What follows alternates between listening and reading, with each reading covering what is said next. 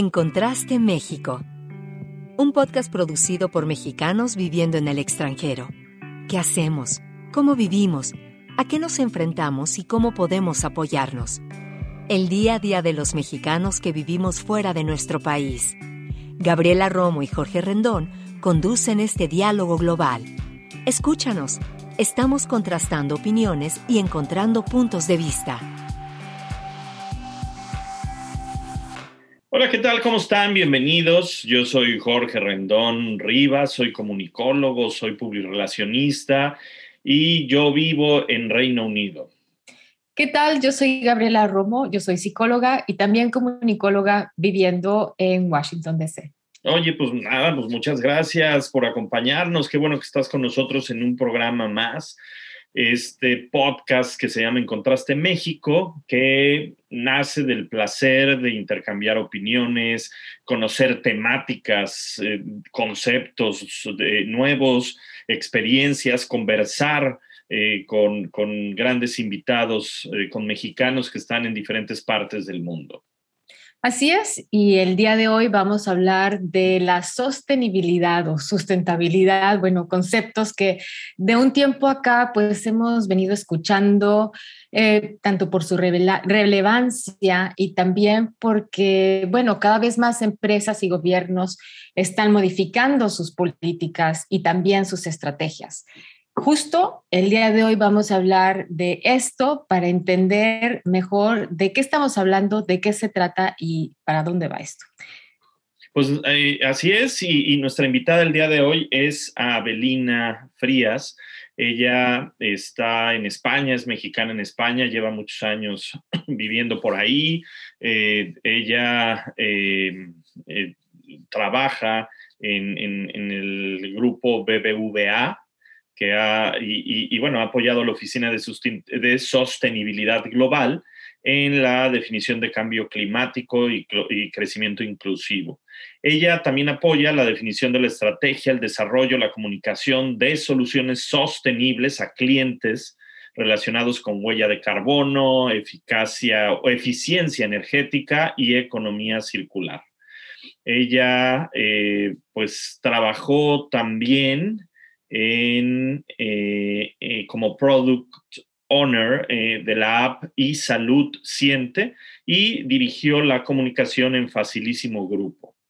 Además, ella ha hecho consultoría de innovación para el Ministerio del Interior de España, para empresas multinacionales como IKEA, como ING Direct España, en colaboración con Soul Site Design Strategy Studio, y eh, como especialista en proyectos digitales, marketing digital y comunicación, ella ha conseguido un alto rendimiento e impactos mediáticos y branding eh, para Coleman, Heineken, Turismo de Tailandia, EasyFairs, Iberia, entre otras.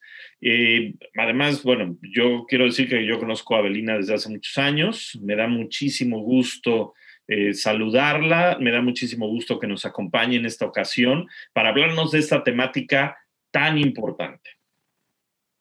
Bueno, Jorge, pues muchísimas gracias. gracias por la presentación que ha sido muy larga y gracias por invitarme tanto, pues compartir este espacio contigo, que como ya lo has dicho, nos conocemos desde hace muchos años y, y bueno, con Gaby también.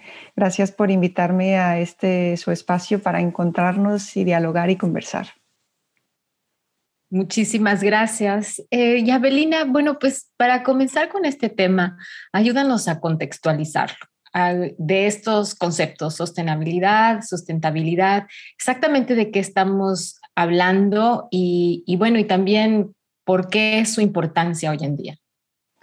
Sí, Gaby, mira, justo estábamos eh, hablando antes de entrar a, debatir todo esto, pues que cómo le llamábamos, ¿no? El término sostenibilidad, sustentabilidad, y es verdad que el concepto sustentabilidad es más conocido en México, Pero bueno, yo en los últimos años he hablado, he escuchado hablar más de, lo que es la palabra, el concepto de, sostenibilidad, pero para que nos entendamos en, en, estos minutos que vamos a estar hablando de este tema y con el que yo me siento más cómoda hablando, pues es el término de, sostenibilidad, ¿no? Que hace referencia, bueno, hay muchas definiciones sobre, sobre, sobre este tema, pero bueno, si nos vamos a la raíz latina del concepto de la palabra sostenibilidad, nos vamos a la Real Academia de la Lengua, pues lo básico es eh, pues aquello que es, eh, que es la cualidad de poder mantenerse por sí mismo, ¿no? De sostenerse en pie o mantenerse en pie por sí mismo, ¿no? Y a partir de aquí, pues surge todo el concepto eh, de sostenibilidad que muchos de nosotros lo habremos escuchado hablar como algo, pues lo relacionábamos a la ecología o a los movimientos ecologistas, pero claro, cada vez más este concepto ha ido tornándose en algo, pues incluso de nuestra vida cotidiana e incluso que nos puede eh, o no impactar en nuestro futuro y, sobre todo más a las futuras generaciones, ¿no? Entonces, cuando hablemos de sostenibilidad, yo siempre hablo de, pues esta, esta, capacidad de mantener el equilibrio ¿no? Eh, y de fomentar un desarrollo que sea capaz de, satisfacer nuestras necesidades del presente sin comprometer eh, eh, la capacidad de, autosostenernos en este planeta para las generaciones futuras, ¿no?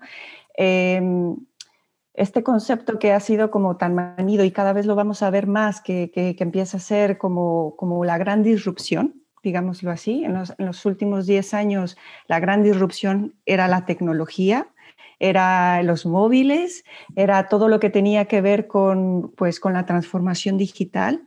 Eh, pero yo estoy convencida de que desde hace cinco años más o menos, o en los últimos años, y de aquí en adelante, el concepto de sostenibilidad va a ser la gran disrupción del siglo XXI.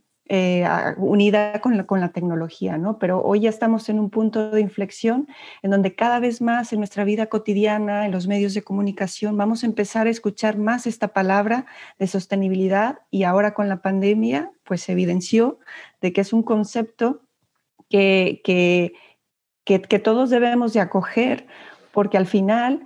Eh, tiene que ver con lo que hacemos nosotros en nuestra actividad humana día a día. Es decir, cuando nosotros cogemos un, un avión o cogemos nuestro coche, estamos impactando en, en las emisiones de, estamos emitiendo dióxido de carbono a la atmósfera y ese dióxido de carbono a la atmósfera es lo que provoca el cambio climático. Y es lo que provoca después las pandemias, los eh, terremotos, bueno, eh, los, movimientos en la Tierra, que puede ser un efecto, o las grandes lluvias torrenciales, como recientemente en Alemania, eh, o lo que está pasando en, Canadá, que de repente pues el efecto cambio climático, las temperaturas empiezan a ser cada vez más altas. Entonces es como un efecto que es tan, es tan simple y que, todos, y que todos somos responsables de él, pero en los últimos, en el siglo XX, pues eh, fue todo lo contrario, ¿no? Era como producir, producir, consumir, tirar o usar y tirar.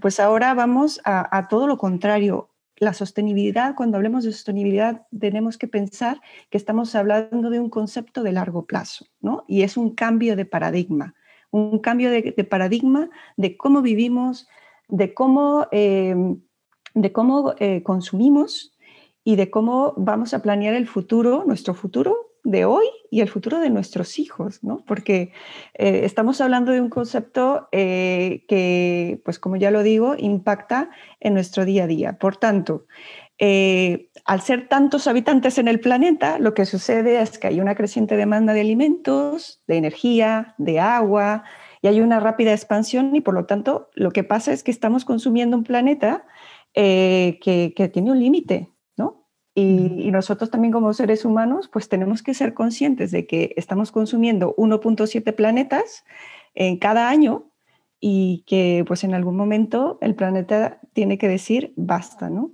De hecho, hay un concepto muy interesante que lo han definido los, em, bueno, los científicos y los geólogos que se empezaron a dar cuenta de los, desde los años 50 o incluso un poquito antes, se empezaron a dar cuenta que la manera en que nosotros estábamos consumiendo, viajando, eh, o, que, o la actividad que teníamos los seres humanos al crecer tanto, la, era industrial, digámoslo así, em, se empezaron a dar cuenta que había ya en los árboles, una, en los árboles y en la, en la, en la tierra, una, una, huella que era diferente a las épocas geológicas, ¿no?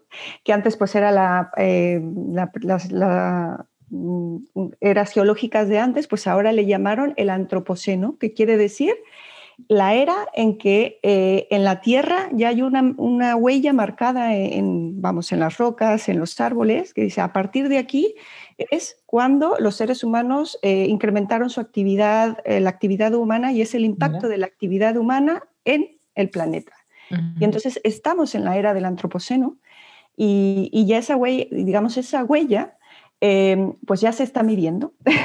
Y es de alguna manera que a partir de aquí pues surgen muchos em, pues surgen a partir de aquí pues todos los movimientos desde los años 70, los movimientos ecologistas, porque ya desde hace más de 50 años esto ya se sabía y se veía venir, pero es verdad que la sinergia del paradigma de la producción y del consumo que, fomentaba de alguna manera el capitalismo y, todo, pues la manera en que veníamos viviendo era como consume, produce y todo usar y tirar rápido, ¿no? Y ahora es como todos tenemos que pagar la consecuencia de aquella época de bonanza y tenemos que ser conscientes de que eso trajo, estamos viviendo las consecuencias de un modo de vida que no fuimos capaces de prever que en el futuro eh, pues tendría unas consecuencias que ahora mismo ya podrían ser irreversibles. Oye, Ave, antes de que esto empiece a sonar apocalíptico, la es que ya lo es, es que ya lo es, porque el futuro nos alcanzó. El futuro nos alcanzó. Esto suena, suena eh, eh, grave, ¿no? Suena, y no nada más suena, sino lo estamos viviendo. Sí. ¿no? O sea, por supuesto que lo vemos reflejado en, en, muchísimos, en muchísimas cosas, ¿no? Y parece que no nos damos cuenta. Ahora, cuando estamos hablando de, este panorama AVE, cuando estamos hablando de, lo que las empresas y, lo que los gobiernos están haciendo en este sentido, o sea, ¿qué, nos puedes hablar? Porque evidentemente, pues ya hay un, hay un foco rojo muy importante. Realmente están haciendo cosas los, los gobiernos, las empresas, ¿cómo lo están haciendo? Pues, eh, pues el foco rojo, yo creo que si en algún momento ya en bueno, las Naciones Unidas desde hace algunos años ya lo, ya lo veía prever, pero digamos que el punto de inflexión fue en el año 2015 con el Acuerdo de París, que no sé si lo han escuchado por ahí, ¿no? Que, que, bueno, que cuando Trump decía que él se salía del Acuerdo de París y que no iba a cumplir los objetivos, mucha gente no sabe ni de, de, lo que estamos hablando, ¿no? Pero en realidad es que se reunieron todos los mandatarios del mundo y dijeron, es que el cambio climático, tenemos que evitar que la temperatura del planeta suba más de 2 grados eh, centígrados, porque en cuanto rebasemos el límite del incremento de la temperatura de más de 2 grados por, por el efecto de los gases de efecto invernadero, el planeta eh, científicamente pues ya estaba comprobado que iba a empezar a haber efectos secundarios en, los ecosistemas. Entonces eh, se reunieron, dijeron, ¿cómo hacemos para que esto no suceda?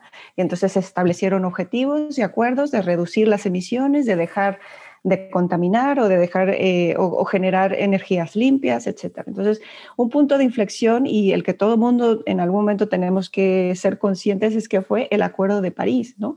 en el que muchos gobiernos a nivel mundial dijeron, pues tenemos que eh, evitar la catástrofe y tenemos que ponernos a hacer las cosas. Y una de las principales cosas que, cada país se comprometió a reducir las emisiones de acuerdo a su contexto político y social eh, y bueno, eh, cada país, nosotros a lo mejor como, como ciudadanos no los, no los notamos tanto en, en, aquel momento, pero a partir de ahora creo que los vamos a notar cada vez más porque se va acelerando.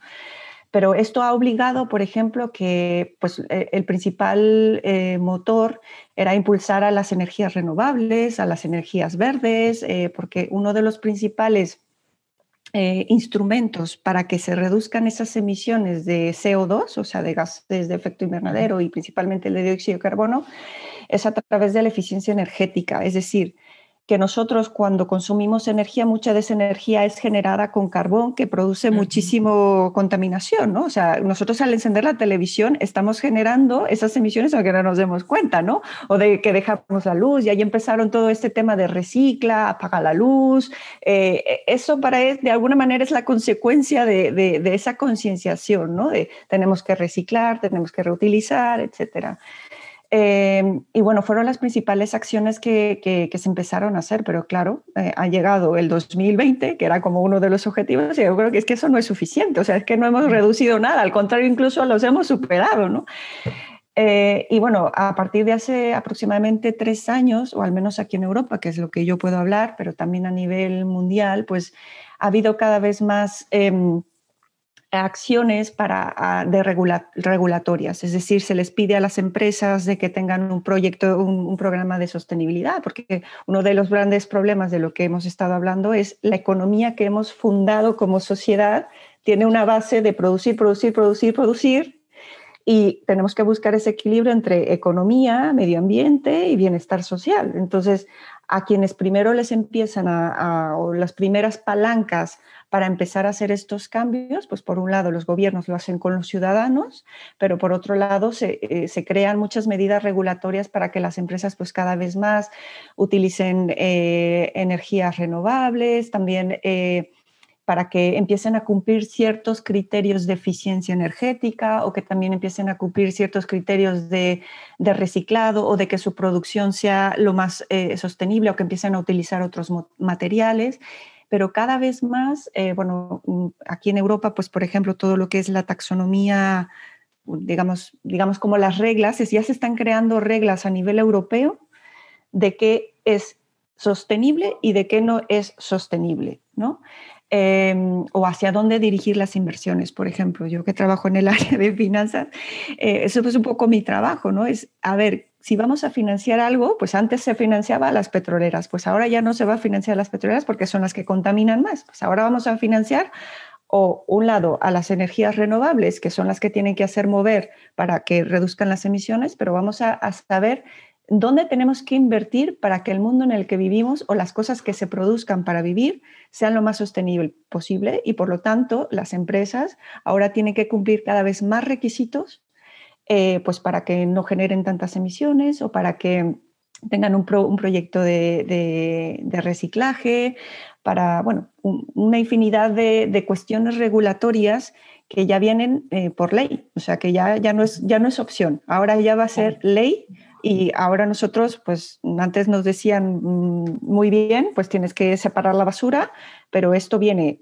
viene en bajada en cascada, ¿no? Esas leyes se las imponen a los gobiernos, los gobiernos las imponen a las empresas, las empresas se ven obligadas por también los gobiernos locales y a donde tienen que acabar y que es el, el, último eslabón, pero a la vez creo que es el más importante, somos cada uno de nosotros, ¿no? La manera que consumimos, la manera que reciclamos, porque al final las empresas no existen sin los consumidores y viceversa, ¿no? claro, pero haz de cuenta, ya que estamos hablando del tema de las empresas, o sea, también se ha visto que, bueno, sí, los ciudadanos este, consumimos y, tenemos un cierto límite, ¿no? Pero eh, los grandes contaminantes vienen de las empresas, ¿no? O sea, estamos hablando que de las, este, las aerolíneas, ¿no? Las empresas petroleras, en fin, y que entonces hay como que una, hay, hay límites, ¿no? O sea, de tanto lo que la gente puede hacer, ¿no? Y comparado a lo de estas grandes empresas. Dentro de este marco de la sostenibilidad, este, Abelina, entonces, ¿qué es lo que se ha venido desarrollando dentro de las empresas como modelos de negocio? Eh, para, ¿cómo, ¿Cómo se fueron adaptando y qué es lo que fueron haciendo las mismas empresas? Eh, bueno, Gaby, ahora esto que, acabas de mencionar, ¿no? de que parece que eh, la responsabilidad es de las grandes empresas, yo creo que ese es el cambio de paradigma que tenemos que hacer. No, no es culpa de, es culpa de todos, todos somos responsables, porque las empresas producen lo que la gente consume también.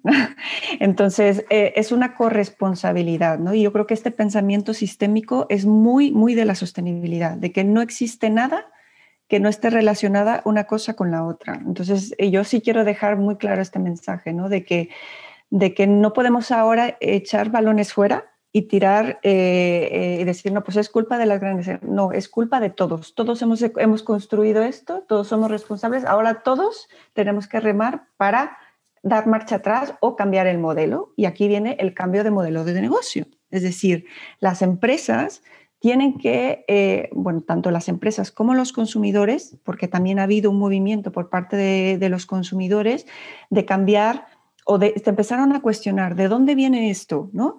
Eh, mm, pues por todo lo que era el comercio justo, de si las cosas eran reciclables o no. Empecé a ver también mucho más conciencia sobre cómo eran, eh, no sé, por ejemplo, la ropa. Pues de repente se daban cuenta que era ropa hecha con no sé cuántos productos sintéticos o que que ese es otro lado de la sostenibilidad, de la que nadie habla, pero que es muy relevante, o que em, determinada ropa es, hecha en países em, em, pues muy pobres y que pagan de manera muy, muy mal a esos trabajadores y, eso también forma parte del concepto de sostenibilidad. Entonces hay como que creo que ha habido un, un tándem entre la manera en que los consumidores empiezan a percibir a los, digamos, a las empresas y también ah, tengo que decirle que todo lo que fue Internet y, de alguna manera el poder visibilizar esas cosas que antes las empresas no decían de dónde venían, ni cómo se hacían, ni qué cosas sucedía detrás y que Internet ha ayudado a visibilizarlo o también incluso a denunciarlo, pues em, ha generado que por un lado las empresas escuchen más a los, a los usuarios que demandan además productos más sostenibles y por otro lado, eh, pues también a las, em, a las empresas a pensar otra manera de hacer las cosas y ya no tanto por una cuestión regulatoria, sino porque también los consumidores lo demandan. ¿no? Entonces aquí ha habido y va a haber en los próximos años un, proceso de cambio de modelo de negocios en donde las empresas se van a tener que replantear de acuerdo a los estándares o, los requisitos que cada vez las normas regulatorias les exijan, van a tener que replantearse qué, hacen, cómo lo hacen y a lo mejor qué otra cosa está demandando eh, la, sociedad para, para, cambiar el modelo de negocio. No sé, si antes hacías todo de plástico, pues ahora vas a tener que hacerlo o de otra manera o cambias tu manera de hacer. Lo mismo está pasando, pues, por ejemplo, pues todas las petroleras, si ya no el petróleo no va a ser la fuente de energía o los coches van a cambiar de ser de gas y van a pasar a ser eléctricos, tienen que transformar su modelo de, negocio. Es lo que está pasando, pues, por ejemplo, y es súper evidente en la industria automotriz de que se dieron cuenta de que la norma o la regulación eh, de ya no tenemos o no vamos a poder permitir más autos em, eh, de gas, de, gas o, en este caso de gasolina, pues ahora tenemos que hacer y reconvertirnos en, eh, una empresa que hace coches eléctricos. ¿no? Entonces, eso es un cambio de, paradigma, de modelo, de manera de hacer y de entender cómo una cosa depende de la otra. Oye, Ave, y dentro de, esto que nos estás que nos estás contando, evidentemente las empresas hacen eh, marketing eh, para vender productos eh, todo, todo el tiempo. Por un lado, ha habido un cambio de, modelo en, el consumo. ¿no? El, paradigma del consumo y del, consumidor ha cambiado. ¿No? Eh, eh, tenemos eh, nuevos consumidores o nuevos tipos de consumidores que están un poco más conscientes. No hablo de que, o sea, no, generalizo, pero sí hay algunos, algunos consumidores que, que, les cambió un poco el chip, ¿no? Por un lado. Y por el otro lado, cómo las empresas están adaptando sus esfuerzos de marketing eh, a estos modelos de sostenibilidad? Bueno, pues es muy importante lo que dices, eh, Jorge, porque cuando estamos hablando de nuevos consumidores, es que son los consumidores del futuro, que seguramente son eh, tus hijos o tus que van a ser nuestros, o sea, nuestros hijos finalmente, ¿no? Es la gente más joven que está más concienciada. Tenemos aquí todo el movimiento de Greta, eh, que es, la gente más, los adolescentes, los jóvenes, que son además los que son, más digitales también y que tienen más poder de poder investigar de dónde viene este producto, etcétera que obviamente hay varias vertientes, ¿no? Los que son más eh, conscientes de los que son menos conscientes, pero es verdad que esos consumidores eh, son más exigentes em, cada vez, ¿no? Y también hay mucha parte de, esos jóvenes adolescentes eh, están influenciando a sus padres, ¿no? También a ser más, eh, más conscientes y más eh, sostenibles en todo, en todo sentido, ¿no? Em, y bueno, lo, lo, que comentabas, ¿no? Cómo, cómo se ve reflejado esto en, en, en temas de marketing. Y fíjate que aquí hay algo súper interesante y que es algo que, em, bueno, a mí me preocupa mucho, eh, estos dos conceptos, el social washing y el greenwashing, ¿no? Es el marketing pues tiene la tendencia de adaptar conceptos, de adaptar o ver las tendencias de lo que la gente pide y de lo que la gente em, de alguna manera va exigiendo, y esto lo ha venido adoptando también a, través de todos los eh, canales digitales. Pero es verdad que el marketing ya no lo, no lo podemos entender si no estamos hablando de un marketing ético, bueno, al menos yo ya no lo entiendo de otra manera, sino eh, en, términos de sostenibilidad. Y, una de las grandes, em, eh, digamos, eh, de los grandes retos que va a tener que, enfrentar el marketing en las empresas es evitar el greenwashing, es decir, pintar de verde algo que no es verde. Y por eso es que todas las regulaciones de lo que les estaba comentando, eh, que vienen a nivel internacional, es que cuando decimos que esto es verde, ¿por qué es verde? ¿No? Incluso criterios técnicos de, oye, esta, este televisor es verde porque eh, genera, eficiencia, genera eficiencia energética al 90%. Entonces, e, eso es lo que el gran, o sea, el marketing va a tener que enfrentarse. O sea, ya ahora ya no puedes pintar y eso es una de las malas prácticas que en el marketing se ha visto en los últimos años, ¿no? De querer pintar algo verde cuando no lo es y luego cuando se descubre, eso genera un impacto reputacional, eh, pues, importante, ¿no? Es que hay tonos de, hay tonos de verde, hay tonos Exacto. todo puede ser verde, ¿no? Pero claro, ahora clarito, verde Claro, entonces yo creo que más que un marketing de sostenibilidad, yo hablaría de un marketing ético, ¿no? O sea, hablaría de, de, una manera de, de, de, transparentar o de comunicar de una forma distinta, ¿no? E incluso el marketing tiene que dar dos pasos atrás, ¿no? De decir, oye, ahora vamos a consumir por consumir. Obviamente el mercado tiene que adaptarse, eh, pero, pero por eso digo que estos grandes eh, replanteamientos em, de modelos de negocio, replanteamientos de maneras de, de, hacer el negocio as usual, ¿no? O sea, hasta como hasta ahora se estaba haciendo, están pasando por, por las empresas, ¿no? De cómo, cómo hacemos, ¿no? Ya, ya, ya va a haber regulaciones que me dicen, ya no puedo pintarlo solo de verde, porque no, o sea, ahora haber regulaciones que te digan, esto, si tú dices que esto es verde, te puede venir una multa eh, enorme si no es verde, ¿no? o, si tú no tienes una política de sostenibilidad detrás que realmente sustente que tú estás vendiendo algo que es sostenible tanto a nivel eh, de, de, cambio climático o incluso sostenible desde el punto de vista social. Entonces, yo creo que hay, una, hay una gran, un, un gran ámbito que, el marketing va a tener que, va, sin ser, sin ser alarmistas, en el sentido de, sin ser alarmistas de que se va a acabar el mundo, es cómo hacemos que haya un consumo responsable, ¿no? Pero para eso primero las empresas tienen que ser responsables y eh, la producción tiene que ser responsable. Entonces, por eso es de lo que te hablaba, de la corresponsabilidad. Y esto mismo también me lleva a, a, este enfoque sistémico del que hablabas, ¿no? O sea, también que si todos somos parte de esto, entonces la gente también es educada y entonces puede exigir a las empresas. ¿Cómo podemos lograr que entonces eh, haya esa conciencia? Porque además hay diferencias en diferentes países también muy marcadas sobre el tema, ¿no? Y, también de esta conciencia sobre, este, pues, sobre los retos que tenemos. Eh, ¿cómo podríamos generar esta, pues esta madurez como sociedad? Pues mira, ya eh, eh, lo que estáis haciendo ahora mismo ya es un granito de arena, ¿no? Yo siempre hablo del activismo, del microactivismo, ¿no?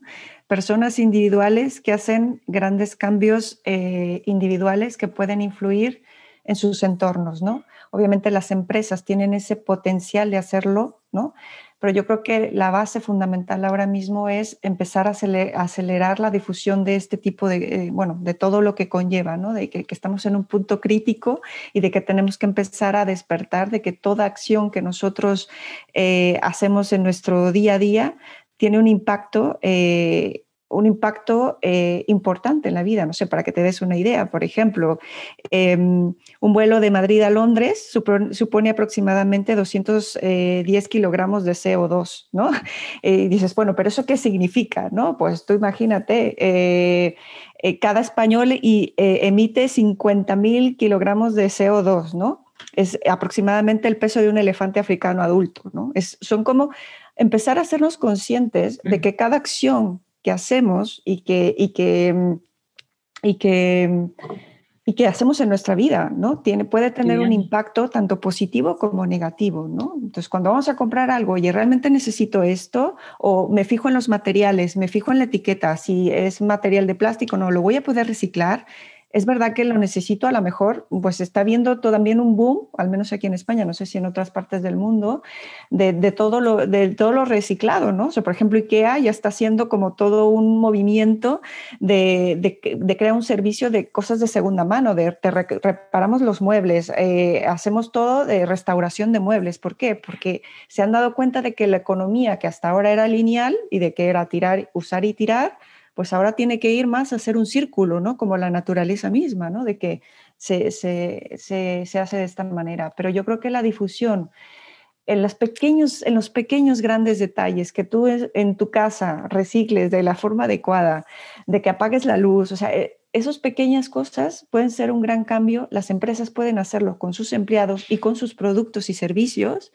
Y por supuesto la difusión, o sea, la, la concienciación. Para que te des una idea, hasta hace dos años eh, los medios de comunicación, y un ejemplo es The Guardian, el periódico eh, de Reino Unido, estableció en su política de que se dio cuenta de que este tema era tan importante y empezaron a crear una sección específica de cambio climático, pero fue hasta el 2000, 2018, 2017, cuando estamos hablando de que es que si no lo pones en la agenda, la gente no sabe que es importante, pero cuando tú pones algo y lo visibilizas en los medios de comunicación, existe, ¿no? Entonces, si no hablamos de ello, no existe.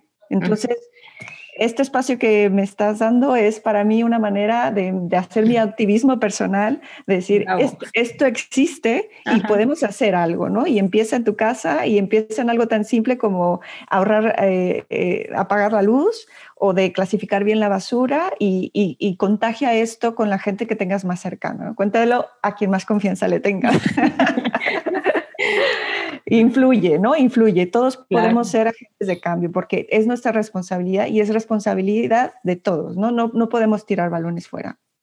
Pues ahora, eh, ahora después de todo esto, digo, yo sé que Gaby, por ejemplo, lo tiene muy fresco, es una de sus preocupaciones, porque además, eh, bueno, eh, además tu, marido es, es, parte, está en, en este sector. Entonces, eh, Gaby lo ve todo el tiempo y, lo ve de, de, primera mano, ¿no, Gaby? Sí, no, totalmente. O sea, paneles solares en mi casa, o sea, contamos las toneladas de CO2 que, que, ya sabes que creamos al año. Este, ya pronto vamos a comprar un coche eléctrico y estamos súper contentos además porque es como, eso ya sabes que súper impacta. Mi marido, por supuesto, es como más radical, ¿no? Entonces hace que cero carne. O sea, sí, esto lo vivimos, pero, o sea, desafortunadamente, este, a veces la gente no lo entiende ¿no? Claro. Este, y, y, bueno, y eso fue un cambio, ¿no? Viviendo en, en Reino Unido era muy diferente. Eh, eh, que, que, acá, o sea, y yo me imagino que todavía más si me fuera a ciertos estados en Estados Unidos que, que bueno, que todavía niegan el cambio climático. Claro, pero yo creo que eso forma parte de nuestro granito de arena, ¿no? Que simplemente em, no, no, no, sabemos el impacto que puede causar el, que, el ver que otra persona, un amigo, un conocido lo haga, seguramente te preguntará, ¿y por qué haces eso? ¿No? Eh, es como cuando tú lo haces y lo comunicas de, una manera en que, en, que tú estás convencido, pues alguna semillita dejas. A lo mejor dentro de tres meses o dentro de tres años dices, ah, pues qué razón tenías de que tener paneles solares me ahorraba luz, ¿no? O sea, me ahorraba dinero, porque al final ahorras dinero con teniendo un sistema eficiente de eléctrico, ¿no? Ah, pues, pues sí, esto me, me genera además ahorros, ¿no? Entonces, mm, yo creo mucho en el poder eh, personal que, cada, que de cada una de las personas eh, puede hacer para influir a otro. Y por supuesto, ese activismo tiene que venir de, uno mismo y ponerse la camiseta de que es que de esta nos tenemos que salvar todos. O nos morimos todos o nos salvamos todos. Entonces, ese es el cambio de paradigma que, pues que yo me siento contagiada a compartir y a, y a difundir, ¿no? Pues, eh, de verdad, muchísimas, muchísimas gracias, ¿no? claro, y, y, sabes, yo creo que es una buena reflexión.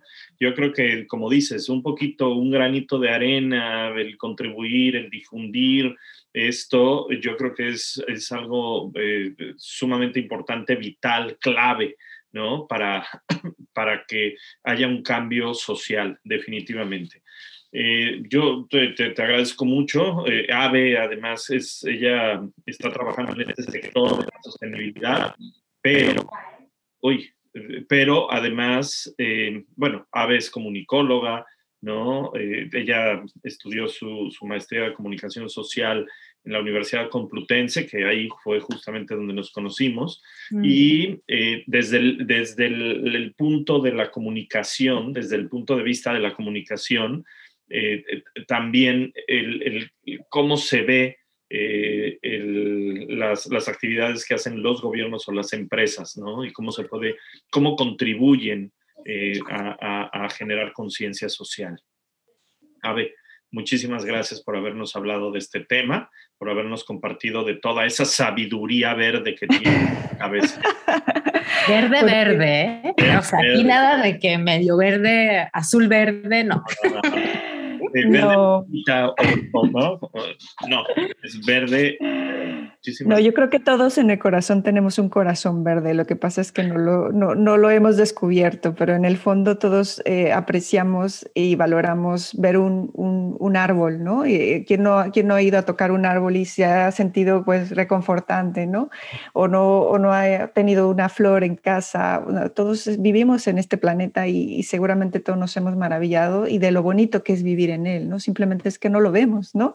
pero el día que lo dejemos de tener o cuando lo hemos dejado de tener o cuando no lo hemos podido disfrutar, es como que nos damos cuenta que siempre ha estado ahí, pero simplemente pues el sistema o, el, sistema o el modelo que, en el que vivimos no nos dejaba verlo. Entonces simplemente hay que mirar a ver un árbol y, se nos pintará el corazón de verde y, y, en algún momento nos inspirará a hacer ese cambio personal.